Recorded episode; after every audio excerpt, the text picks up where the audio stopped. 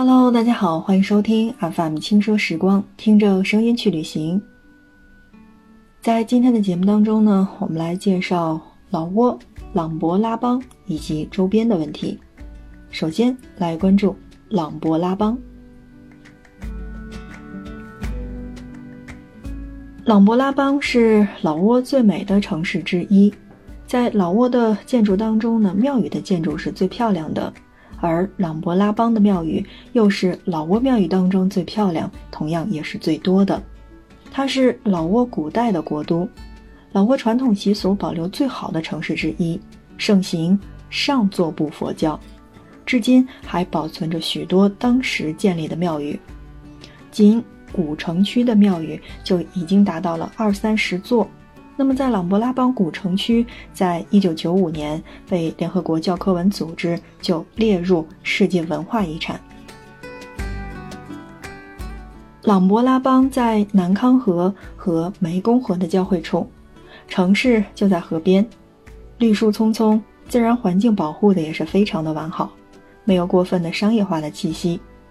琅勃拉邦大致可分为古城区和新城，那么古城区的面积不大。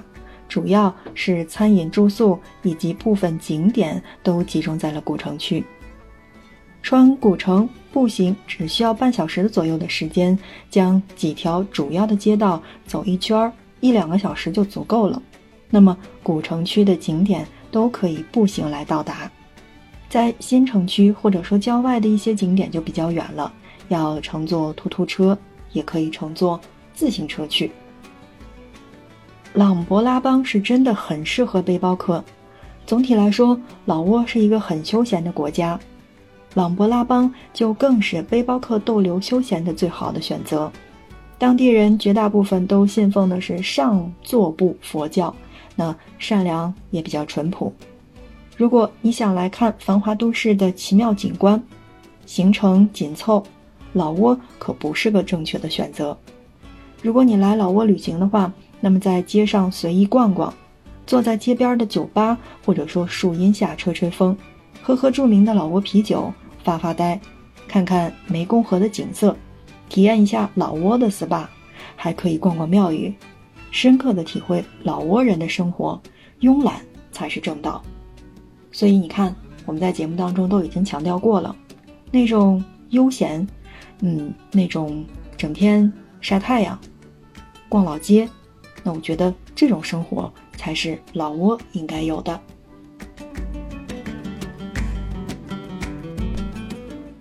所以说呢，来琅勃拉邦并不需要具体的行程，时间在这个城市其实变得有可无了。那么按照行程走，反而呃会错过了身边最美丽的景色。那么每天想走到哪儿就走到哪儿。觉得精力充沛，就可以跑跑偏远的这个景点儿；那么觉得累了，就休息休息，做个 SPA。那或者找个路边的小店去喝点东西，慵懒的看着周围同样慵懒的人们。那么休闲够了，就在琅勃拉邦的古城转转，洋人街走多少遍都不会觉得腻，每次都会有不同的发现。它的魅力只有你去了才能体会。而琅勃拉邦古城区的庙宇是非常多的。走几步就会遇到一个，喜欢上座部佛教的可以慢慢的去欣赏。这里的庙宇除了有名的几个是需要付费的之外，其他基本上都是不用收费的，所以想进就进，想拜就拜吧。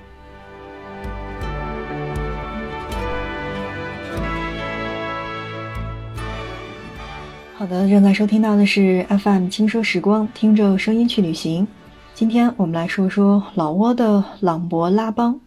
刚才呢，我们是说到了琅勃拉邦的这个整个的这个城市的周边以及它当地人的这个情况。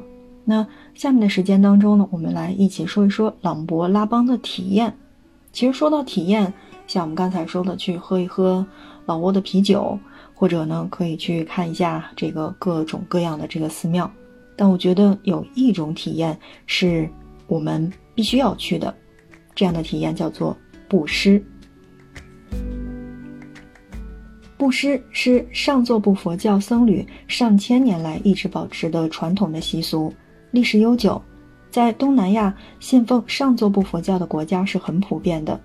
但是由于琅勃拉邦古城区是世界遗产城市，那么庙宇众多，而且比较集中，所以这里的布施闻名于海内外。布施一般都是清晨五六点左右，无论风吹雨打，僧侣们每天光着脚，拿着锡钵，那么穿着橙色的僧袍，按照固定的路线，坦然安静地接受着信徒以及游客们的给予。信徒们铺张席子。跪在路旁，每天将亲手这个做的第一碗米饭赠予给僧侣。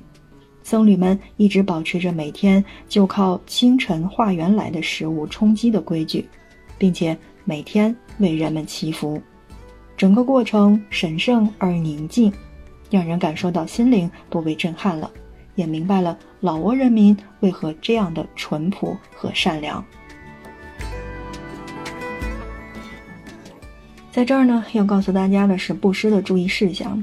那么，为了表达对这个僧侣的尊重，那么在布施的时候呢，头部不能高于僧侣的膝波。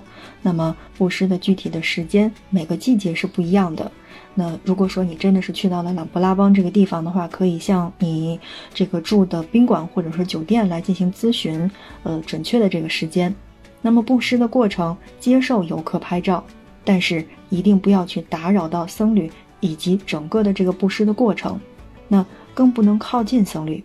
准备布施的时候，路边会有人提供席子以及糯米饭等等，但是是收费的，需要提前的去谈好价钱。这是在布施的时候要注意的一个事项。除了布施是一种好的体验的话，那我觉得，嗯，湄公河游船也算是一个比较不错的体验。所以我觉得。用三言两语来介绍一下湄公河游船，好像湄公河，我印象当中的湄公河只是我印象当中的湄公河大岸，再无其他。但我觉得既然去到了这个地方，湄公河游船还是要体验的，因为在这边可以欣赏湄公河两岸的美丽景色。当然，建议选择日落前搭乘，在湄公河上看日出或者说日落的话。都是一个比较好的方式。那么夕阳无限好，或者说朝阳也不错。游船时间一般为一个小时，费用呢一般大概是在呃这个一万基普每个人。有些人就问这个地方怎么到达呢？当然了，琅勃拉邦的这个古城的码头呢，步行就可以到达去到这个地方。嗯，为什么推荐大家说日出的时候或者日落的时候去？我记得我在节目当中跟大家说过，我去到这个柬埔寨的时候，然后，嗯，就是真的是，一马过去就是一个湖，什么都没有，洞里撒湖，什么都没看到。但是人家拍出来的这个照片都特美，就是一个夕阳西下或者说朝阳上来的这个感觉，就是一片黄，然后你就处在金黄当中。喜欢拍照的小伙伴呢，就可以拍剪影呀，拍这个太阳啊等等。但对于我来说呢，因为选择的时机不对，所以看到的这个既不是朝阳，也不是日落，所以还是很遗憾的。那在节目当中来告诉大家，如果说你去到琅勃拉邦去选择湄公河游船的话，那么建议的时间段是日落，或者说是太阳升起的这个时候。好的，正在收听到的是 FM 轻奢时光，听着声音去旅行。在今天的节目当中呢，我们一起来跟大家说到的是老挝的琅勃拉邦。好，用最后的时间来说说琅勃拉邦的第三项体验，叫做老挝式 SPA。我们在跟大家说到这个节目的时候呢，泰国的 SPA 我们是说到了，柬埔寨的 SPA 我们也说到了，越南的 SPA 我们也说到了。今天我们来说说老挝式 SPA。琅勃拉邦的古城区内呢，提供了老挝式的按摩以及 SPA 店呢是非常非常多的。一般这些店铺都有东南亚花园式的环境。老挝式按摩以及 SPA 呢，主要是由按摩师用手指的力量来进行按摩。那么可选择配合精油或者说是草本，推荐体验一下草本按摩，因为老挝人把草药包制成了各种各样的这个类似烧瓶的形状，那么蒸热之后呢，再给你去按摩，还可以选择足部按摩，躺在按摩椅上休闲的透过店铺的落地窗看着外面来往的各色人群，那么也别有一番乐趣。当然了，SPA 的这个种类不同，费用也是收费是不一样的，所以建议大家不妨去体验一下。很多人都会说，在东南亚这么多个国家做完了 SPA 之后，还觉得泰国的 SPA 是做的最好的，因为泰国的 SPA 最用力。这个真的是仁者见仁，智者见智。很多人还都比较喜欢巴厘岛的 SPA，所以这个呀，只有你亲自体验过了。你才知道哪一种是最好的。好了，看看时间，我们今天的节目就跟大家来聊到这儿了。今天我们来说到的是老挝的琅勃拉邦。那不知道这一期的节目对你有没有什么样的帮助呢？那嗯，如果你喜欢这一期节目的话，欢迎你的订阅以及点亮我们节目下方的小心心。你的订阅以及转发是对我们节目的最大的支持。那么，欢迎收听。我们下面的节目。